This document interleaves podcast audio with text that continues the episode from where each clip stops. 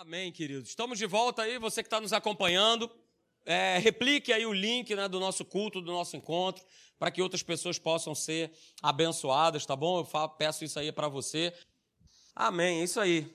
A gente vai dar continuidade a essa série é, que Deus colocou no meu coração, é, de nós organizarmos a nossa vida. É o ano, queridos. É o ano, se até o presente momento você viveu aí na desordem, na bagunça espiritual da tua vida, chegou a hora de você organizar.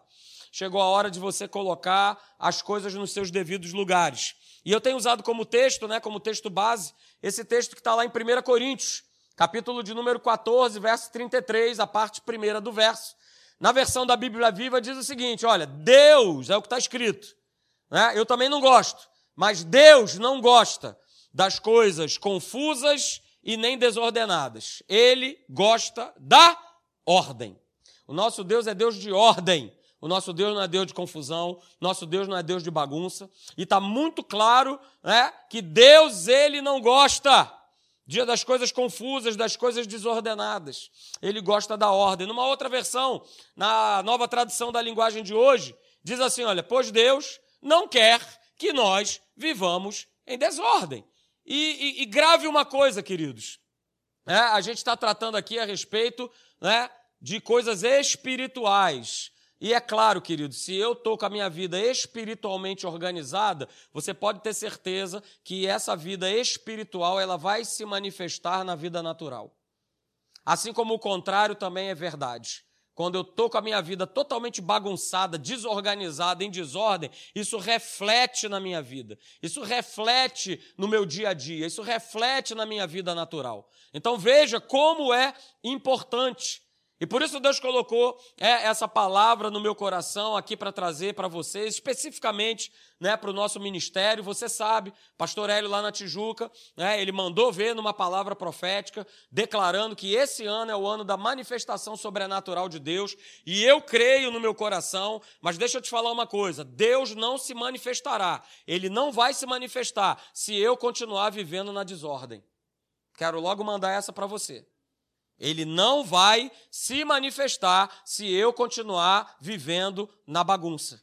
Se eu continuar vivendo na confusão. Não tem como. Você acabou de ler. Deus não é o Deus da desordem. Deus não é. Ou seja, aonde há é, uma vida que não está bem ajustada com Ele, não tem como ele se manifestar. Não tem como. Não ache que isso vai acontecer, porque não vai.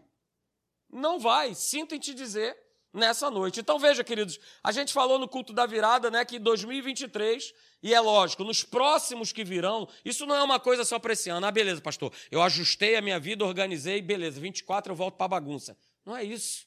É 23, eu comecei algo com Deus, um propósito com Deus, e agora, ó, eu só vou, ó, ó, ó, ó, ó, crescendo, cara.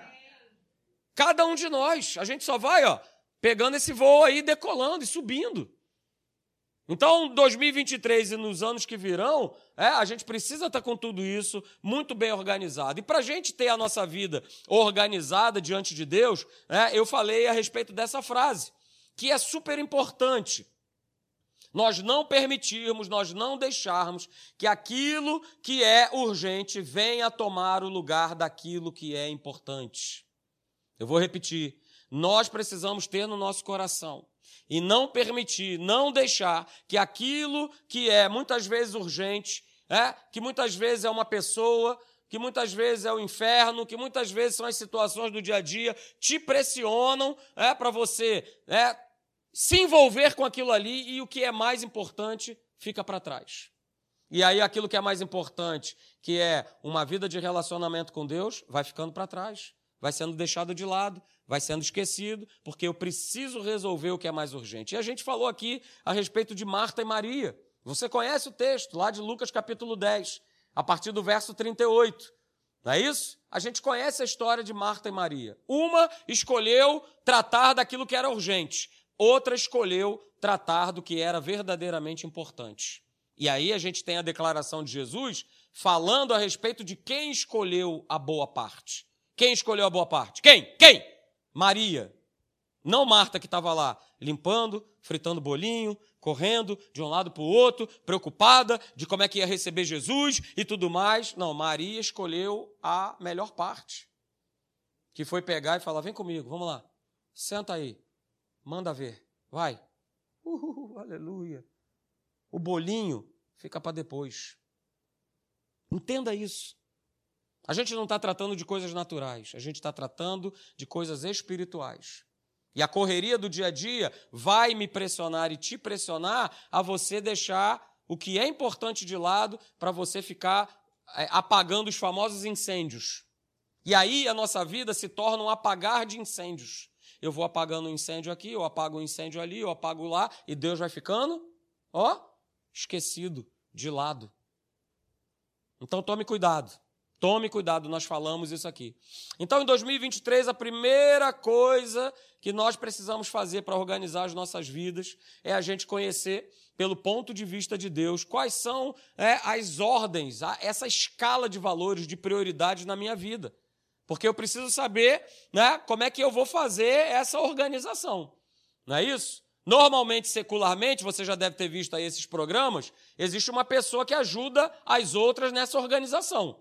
Quantos já viram aí esses programas? Né? Santa Ajuda, Cada Coisa no Seu Lugar, tem vários programas né, de pessoas que, é, que são especialistas, né, são, são personagens, organizers, né, e organizam aí a vida das pessoas. Nós temos um personal organizer chamado Espírito Santo. Então é ele que vai nos auxiliar né, naquilo que, olha aí, eu coloquei já, só para te lembrar, aquilo que tem que ficar na minha vida, aquilo que precisa ser descartado e aquilo que eu preciso doar. Então, só para a gente recapitular, o que, é que precisa ficar na minha vida, que eu não posso de maneira nenhuma abandonar, que eu não posso de maneira nenhuma descartar? Está aí na tela.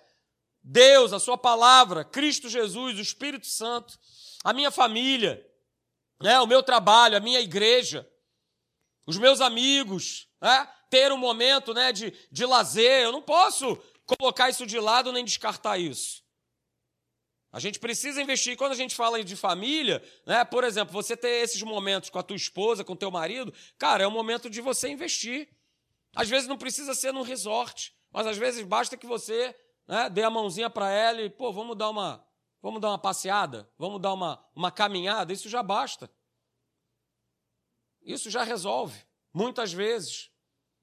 Então, queridos, a gente precisa é, entender que isso que eu coloquei aí, isso precisa permanecer na nossa vida, no que diz respeito né, a nós organizarmos a nossa vida. E o que precisa ir embora, né? Eu falei aqui é, para vocês, o que a gente precisa descartar, o que precisa ir para o lixo, é? mandar lá para o inferno. Tudo que é lixo vai para o inferno, vai para lá. O que, que a gente precisa mandar embora? Está escrito aí. É religiosidade, é isso? É a falta de perdão, é ódio, é amargura, tristeza, medo né? desonestidade, avareza. Isso tudo tem que ser mandado embora para escanteio, lixo. Isso não tem que ficar na nossa vida. Porque se isso permanecer na nossa vida, né, eu não tenho como experimentar a manifestação sobrenatural de Deus na minha vida. E aí nós falamos o que, que a gente precisa doar. O que, que eu preciso doar? Eu e você, nós que somos filhos de Deus. Primeira coisa é o amor de Deus para as pessoas. Seja doador, doe, doe amor, doe comprometimento. Não é isso? Com as pessoas, com Deus, com a tua igreja, com o teu trabalho. Doe tempo. É? Doe tempo para as pessoas que estão na tua casa. Doe tempo para as pessoas. É uma forma de, de você doar alguma coisa. Né? Doe a tua fé em Deus. Doe é, a alegria, doe ânimo, doe coragem. Doe honestidade, doe recursos. Não é isso? Por que, que adianta se uma pessoa chegar para mim e falar, ah, pastor, estou com esse problema, isso, aquilo, outro, não sei o quê. Eu falei, ah, tá bom, meu irmão, calma aí que eu vou orar por você, vai, beleza. A própria palavra não nos recomenda isso.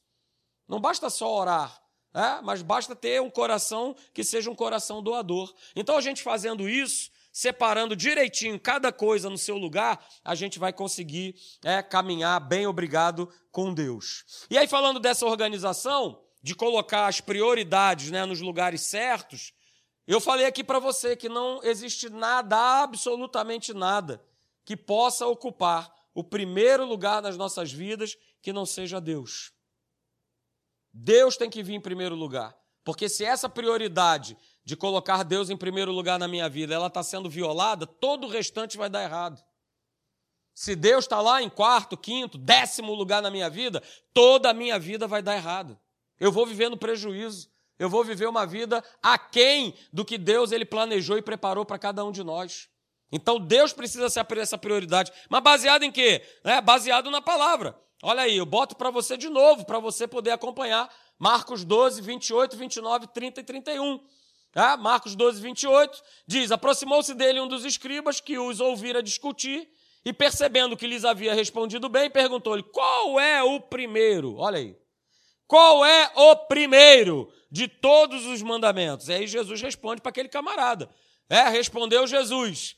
O primeiro é, né? E aí Jesus faz aquela introdução maravilhosa. Ouve Israel, ouve Academia da Fé. O Senhor nosso Deus é o único Senhor. E aí ele manda ver né, qual é o primeiro mandamento, o mandamento mais importante, que é esse que está aí no verso 30. Amarás, pois, ao Senhor teu Deus de todo o teu coração, de toda a tua alma, de todo o teu entendimento e de todas as tuas forças. Então, se você tinha alguma dúvida que Deus vem em primeiro lugar na sua vida, está tirada a dúvida. Deus, nós precisamos colocar Deus em primeiro lugar nas nossas vidas. E o segundo mandamento é, você conhece, é esse aí: amarás o teu próximo como a ti mesmo, e não outro mandamento maior do que esses. Então nós precisamos, queridos, é nosso dever de casa, para nós organizarmos a nossa vida nesse ano e nos anos que virão, colocar Deus, amar a Deus com toda a nossa força, com todo o nosso coração, com todo o nosso entendimento, é, e colocá-lo em primeiro lugar nas nossas vidas. Mas eu tenho falado, e na verdade, mais do que falado, eu tenho constatado é, que boa parte da igreja né, quer ter só um relacionamento superficial com Deus. Tá tudo certo, tá beleza, vou lá uma vez por mês, tal, dou meu dízimo. Parece que é assim, né? É um, é um, é um roteiro e viver nesse roteiro significa que eu não sou filho, mas eu sou apenas uma pessoa religiosa. E essa é uma das coisas que nós falamos que a gente precisa colocar o quê? Para fora da nossa vida. Religiosidade tem que ir para fora.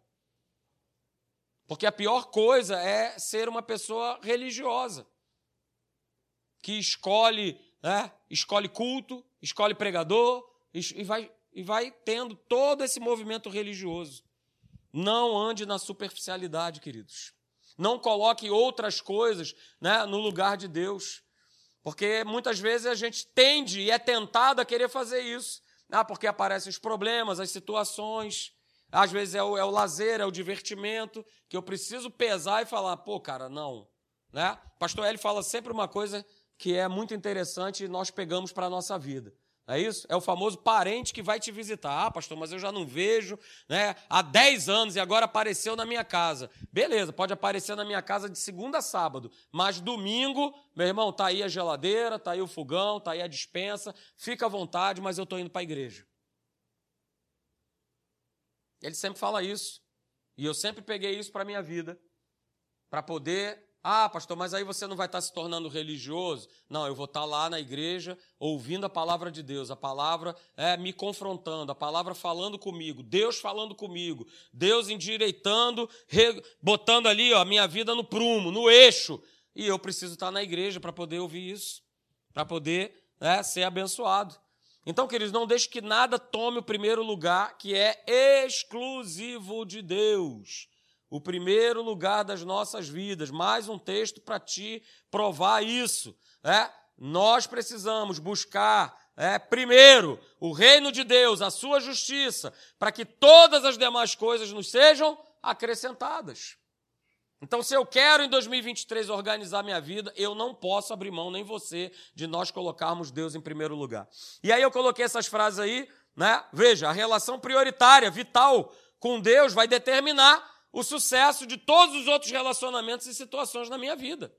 Coloquei ele em primeiro lugar, né? O relacionamento com ele é prioritário na minha vida, então você é abençoado. E a outra frase que eu compartilhei aqui né, é que o reino de Deus pertence a quem quer se ocupar com Deus e com as coisas dele. Com quem não faz pouco caso ou tem pouco tempo para se dedicar a ele. Acabou o tempo de nós ficarmos né, dando desculpas. Ah, não, mas é. e tal. Se nós não nos planejarmos e organizarmos a nossa vida a tal ponto que Deus ele vem em primeiro lugar, não terá como eu viver o que está lá em Mateus 6,33, com as demais coisas sendo acrescentadas na minha vida. Então guarda isso no teu coração, queridos. Porque, lógico, né, você sabe, eu também sei, né, o mundo que a gente vive, tem aí as ocupações, as obrigações, as tarefas, né? E acaba que ter tempo de qualidade, né, para Deus vai ser óbvio uma questão de prioridade. Eu vou estabelecer, eu vou fincar. Ah, pastor, mas é muita coisa no meu dia. Beleza, acorda mais cedo. Quantos de vocês aqui né, não ouviram, eu pelo menos ouvi quando estava fazendo faculdade, do cara falar assim: Ah, você não tem tempo? Ah, não, professor, não tenho tempo não. Aí ele virava para a gente e falava assim: Mas deixa eu te perguntar uma coisa: o que, que você faz entre meia-noite e seis horas da manhã? O cara falava isso para mim. Porque todo mundo dizia, ah, eu não tenho tempo, ah, eu trabalho, ah, eu isso, eu tenho que cuidar de filho, eu tenho que cuidar de casa, eu tenho que isso, eu tenho que aquilo outro. Aí ele falava assim, ah, mas o que, que você está fazendo de meia-noite às seis da manhã? É uma questão de prioridades, queridos. E aí, no nosso último encontro, a gente tratou a respeito da segunda prioridade na nossa vida, que é a nossa casa, que é a nossa família. Nós falamos aqui, é, e a gente usou como texto base o texto que está lá em 1 Timóteo, capítulo 5, verso de número 8. Veja lá o que está escrito. Ora, se alguém não tem cuidado dos seus, especialmente os da própria casa, ou seja, da sua própria família, tem negado a fé e é pior do que o descrente. Está escrito. Ok? Então a gente não tem dúvida que a nossa casa, a nossa família, ela é sim a segunda prioridade depois de Deus. E eu não posso, queridos, negligenciar isso. Eu não posso negligenciar a minha família por conta do trabalho. Eu não posso negligenciar a minha família por conta da igreja. Eu não posso negligenciar minha família por conta do ministério. E louvado seja Deus, porque esse ministério, o Ministério Academia da Fé, né, o pastor Hélio, ele tem essa consciência muito viva no coração dele de pegar e virar para gente, para pastosada, e falar: ó, oh, cara, vai lá, viaja, curte a tua família, vai passear, vai descansar. Porque é isso mesmo.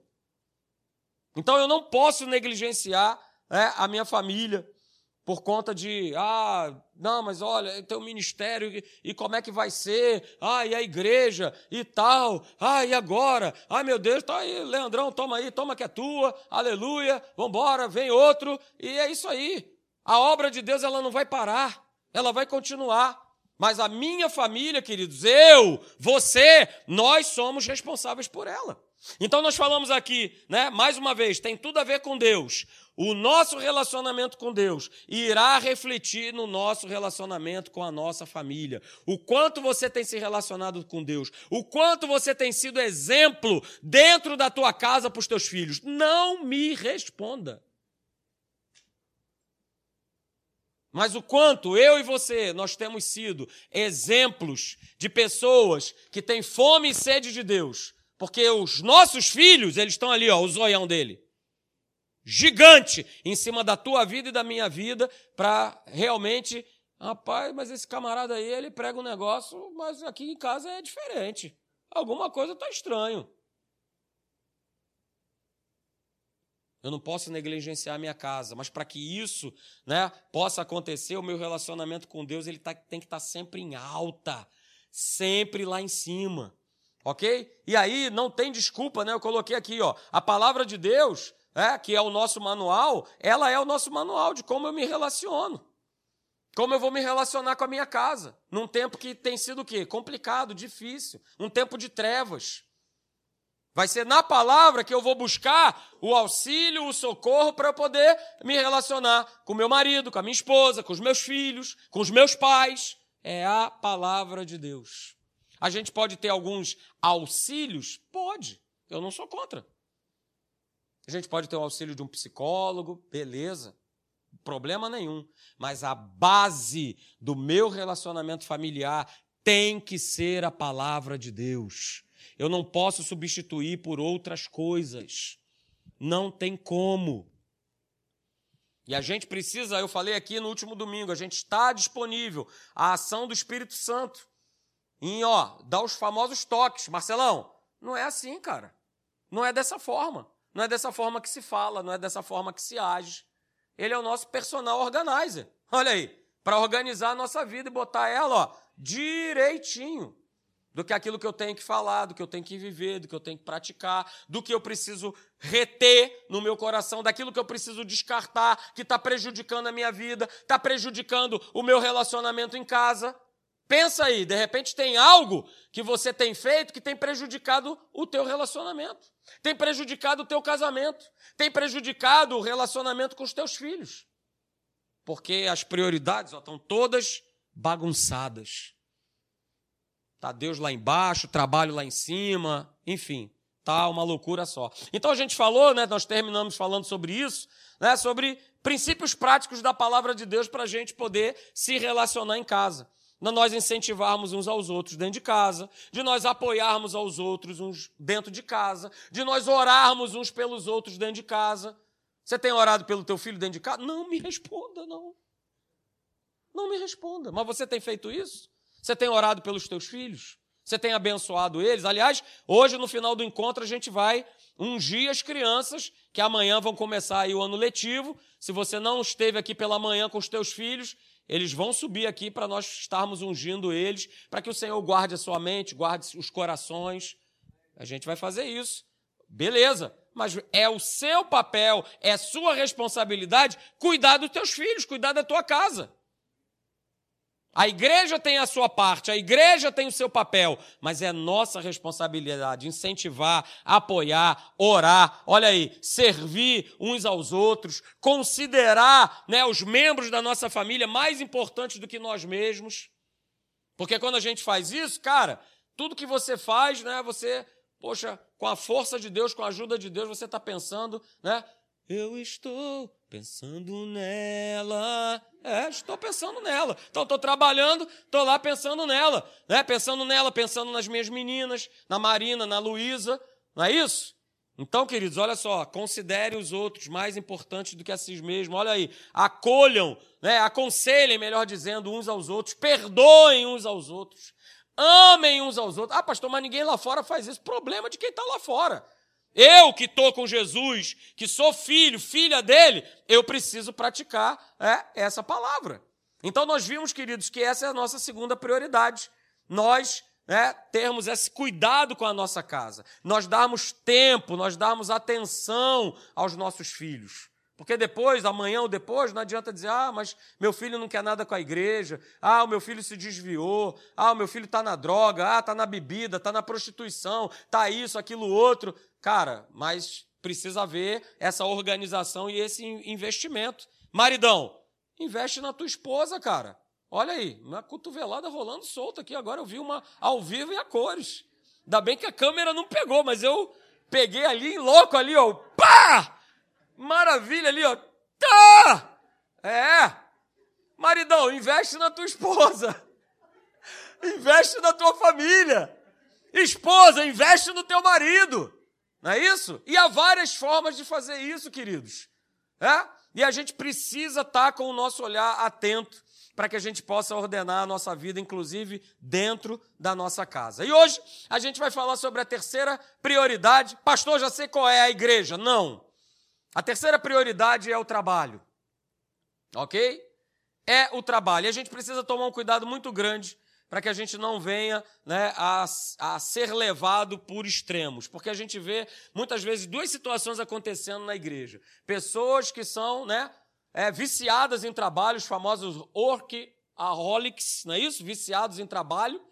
É? E aí a família, a igreja, Deus, tudo fica para lá, para o lado. E existe aquele outro, aquele outro lado, aquela outra pessoa, aquele outro tipo de crente que não quer trabalhar. Oh! O anjo. Oh, oh, oh, tocando harpa e jogando dólar, né? Nem real. Jogando dólar dentro da tua casa. Oh, Deus prove, Deus proverá. É, e aí eu vou ficando nessa plataforma e não quero nada com a hora do Brasil, como diz o outro. Não quero trabalhar porque, não, pastor, está escrito. Não é isso? Então deixa o negócio de trabalhar para lá, entendeu? Fica lá. Não, não é isso que a Bíblia fala. Não é isso. Olha o que a Bíblia fala. Efésios capítulo 4, verso 28. É, tá falando a, a respeito de nós colocarmos aí a nossa vida de trabalho, e aí eu estou falando secularmente. E quando a gente fala de trabalhar, cai no nosso segundo item, que é cuidar da nossa família. Como é que eu cuido da minha família? Quando eu trabalho. Quando você trabalha. É uma forma o quê? De cuidar. Porque, por exemplo, a gente tem vivido isso, né? Com as nossas filhas. Eu costumo dizer que são aqueles dois pintinhos que ficam com a boca aberta assim, ó. É impressionante. A gente bota o pé em qualquer lugar. Eu quero, eu quero, me dá, me dá, me dá, eu quero, eu quero, eu quero, me dá, me dá, eu quero, eu quero, me dá, me dá, me dá, me dá, me dá, me dá, me dá. A gente fica impressionado. Falei, cara, você mal chegou no lugar, já começa. Ah, que eu quero isso, eu quero aquilo, eu quero aquilo outro. E a gente precisa trabalhar, queridos. É isso? E essa é uma forma da gente cuidar da nossa família. É da gente trazer o sustento, é a gente trazer a provisão. É isso? E a gente, como cristão, precisa né, levar né, o trabalho a sério para que a gente possa cuidar da nossa família. Mas sem esquecer que a nossa primeira prioridade é Deus, sem esquecer é, que o trabalho ele não pode vir na frente da nossa família. E trabalho é essa ordem bíblica que está escrito em Efésios 4, 28. Olha aí, aquele que furtava, não furte mais. Antes o quê? Trabalhe! Olha aí, está bem claro. Fazendo com as próprias mãos o que é bom, para que tenha com que acudir ao necessitado. Então, quando você trabalha, você está trazendo sustento para a tua casa, você está sendo bênção dentro do teu lar e também para outras pessoas. Sexta-feira agora eu estava fazendo compra. Olha aí, quem me para do meu lado? Uma venezuelana. É, estão espalhados por todo o Brasil, queridos. Saindo daquela situação lá desumana, não é isso? Por conta de um sistema político, e a turma está toda aqui e já bateu no Rio de Janeiro. E aí, né, colou do lado uma senhora, uma venezuelana, né? Pero que sí, pero que no hablas espanhol, querido pastor, mi amigo, né? E ela veio já com, com um negócio já em português lá, falando, não, eu sou venezuelana, não sei o quê, tal, tal, tal, eu li aquela coisa toda. E ela estava, queridos, com um quilo de peito de frango. Ela falou, o senhor pode... E é, vai ser o meu almoço hoje com a minha família. Então, beleza, né? A gente trabalha também para isso, para a gente poder abençoar as pessoas. Ah, pastor, mas como é que você sabe? Cara, não sei de nada. Na hora, no meu coração, bateu forte, vamos embora. Vou abençoar, vamos lá, pode vir aqui, vamos lá. Vamos fazer. Então a gente trabalha também para isso, para que a gente possa ser bênção na vida de outras pessoas, porque vão aparecer situações e pessoas que o Senhor vai testificar no teu coração de falar assim: libera, abençoa, abençoa, vai lá, abençoa. Fala com aquela pessoa, abençoa. Para isso nós precisamos trabalhar. E veja, a palavra também fala, né, outro texto aí, a respeito daquele que não trabalha. E aquele que não trabalha está vivendo de maneira o quê? Desordenada. Está vivendo fora o quê? Do plano de Deus. Porque está escrito, olha aí o que está escrito. 2 Tessalonicenses, capítulo 3, do verso 10 ao 12. Olha aí o verso 10. Porque, quando ainda convosco, vos ordenamos isto. Se alguém não quer trabalhar, que também não. Está tudo escrito. Está tudo escrito. Lá, lá, lá, lá. Está tudo escrito. Não adianta tentar com o somebody love daqui, não, pastor, mas aqui não sei o quê, que tal, tal, tal, não está escrito. Está escrito: se alguém não quer trabalhar, também não coma. E ele continua no verso de número 11, né? É? Pois, de fato, estamos informados de que entre vós há pessoas que andam, olha aí, olha aí, ó, de que maneira?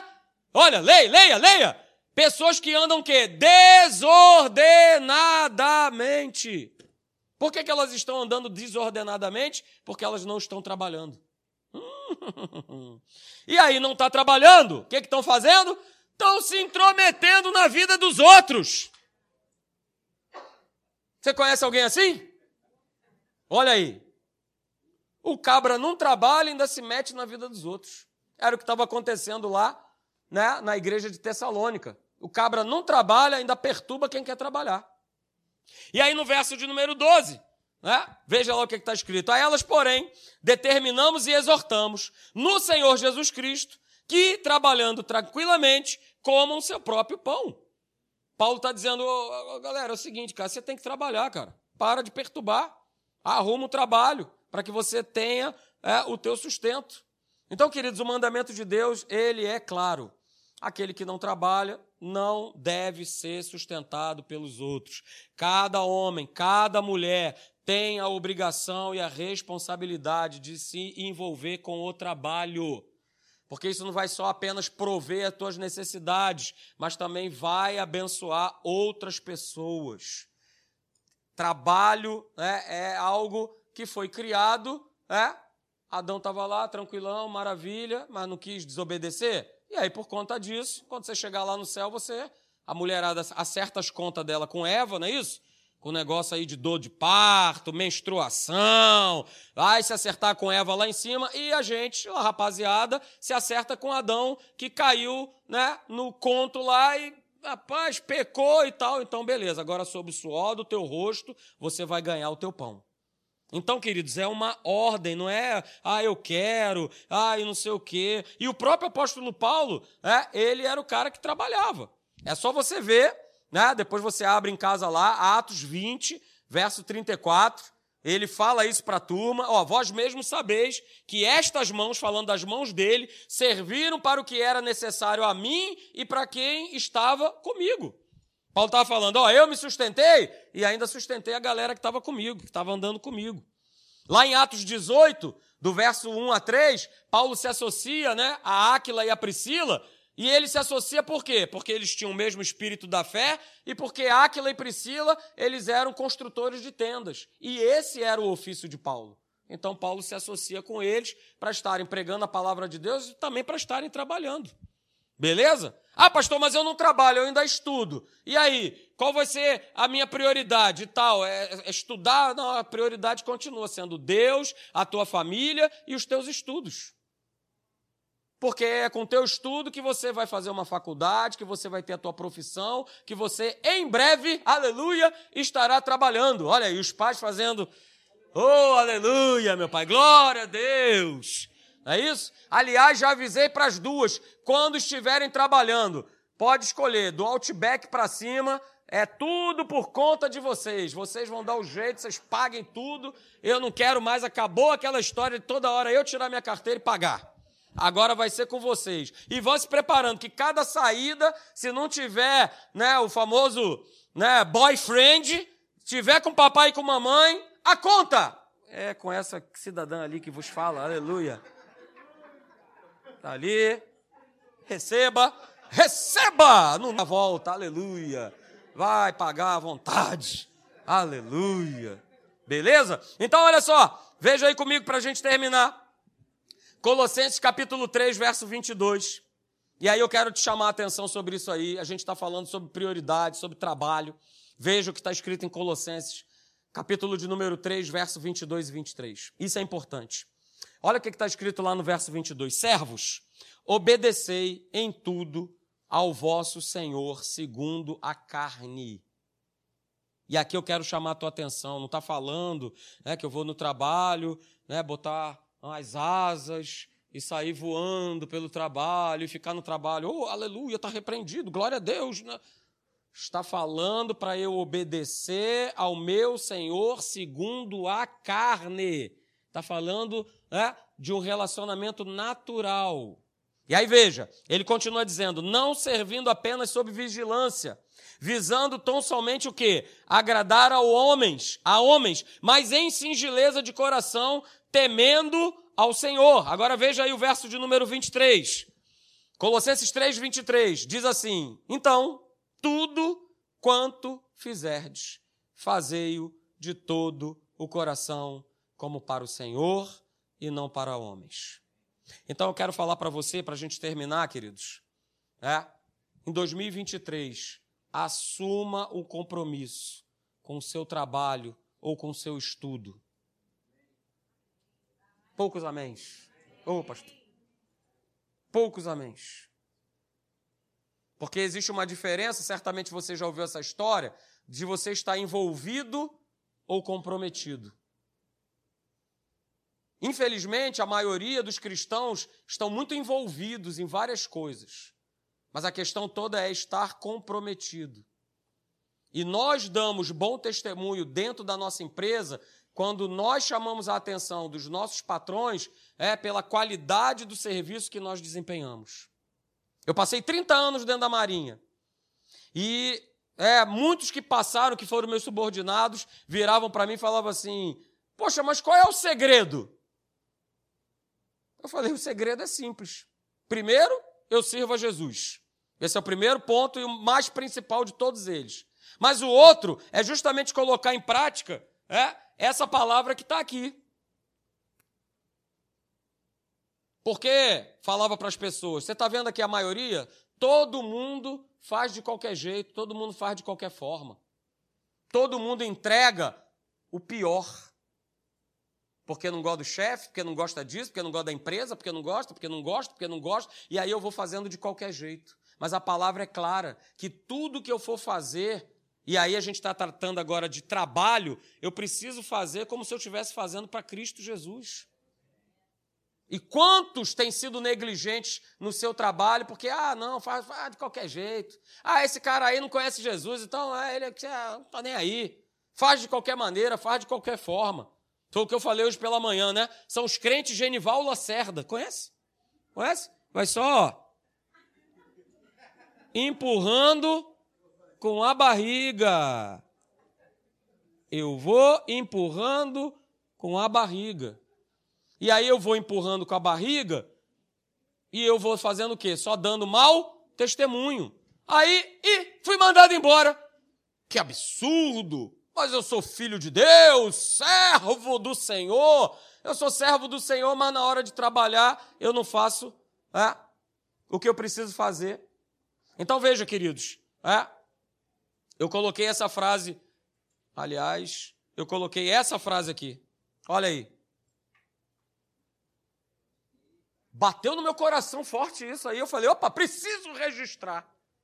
Preciso colocar. Crentes têm dado trabalho nos seus trabalhos. E, infelizmente, é o que acontece. O bicho problemático é o tal do crente trabalhando. E ele acha que o cara. Não, mas tem que me perdoar. O cara não sabe, não conhece nem Jesus, não sabe nada de Deus. E aí, se o cara conhece, aí é que o cara se sente mais ainda no direito de chegar atrasado, de faltar, de aprontar, de fazer um monte de coisa errada, porque, ah, não, mas o fulano sabe. Ah, ele sabe. Ah, Deus sabe. E a gente vai nessa onda aí. Então, queridos, olha só, né? Se eu tenho falado isso, se eu quero viver 2023 debaixo é, da manifestação abundante de Deus, se eu não organizar né, as minhas gavetas, as nossas gavetas, os nossos cômodos espirituais e emocionais, num relacionamento íntimo e profundo, num relacionamento contínuo com Deus, não vai ter como eu experimentar essa manifestação abundante de Deus. E eu preciso organizar minha vida. Deus, a minha família, meu trabalho. E tudo isso fazer com excelência, comprometido com Deus, com a minha casa e com o meu trabalho. Ah, eu não estou satisfeito com o meu trabalho? Cara, estuda, se qualifica, vai para outro lugar, mas não perturba a vida de quem quer trabalhar. Porque isso acontece. Está o cara lá perturbando, reclamando, sendo aquele famoso mala, porque o cara. Né, né, né, faça o seu melhor. Enquanto Deus não te tirar desse lugar e te colocar em outro, faça o seu melhor. Dê testemunho da palavra. Não dê trabalho. Mas seja fonte de bênção, de inspiração no lugar que você foi plantado por Deus. Volto a dizer, se você quer sair de um outro para um outro lugar, saia, estude, se qualifique, se organize. Soe a camisa, vai lá e seja bênção no outro lugar. Faça diferença no outro lugar. Você compreendeu isso nessa noite? Amém? Vamos ficar de pé.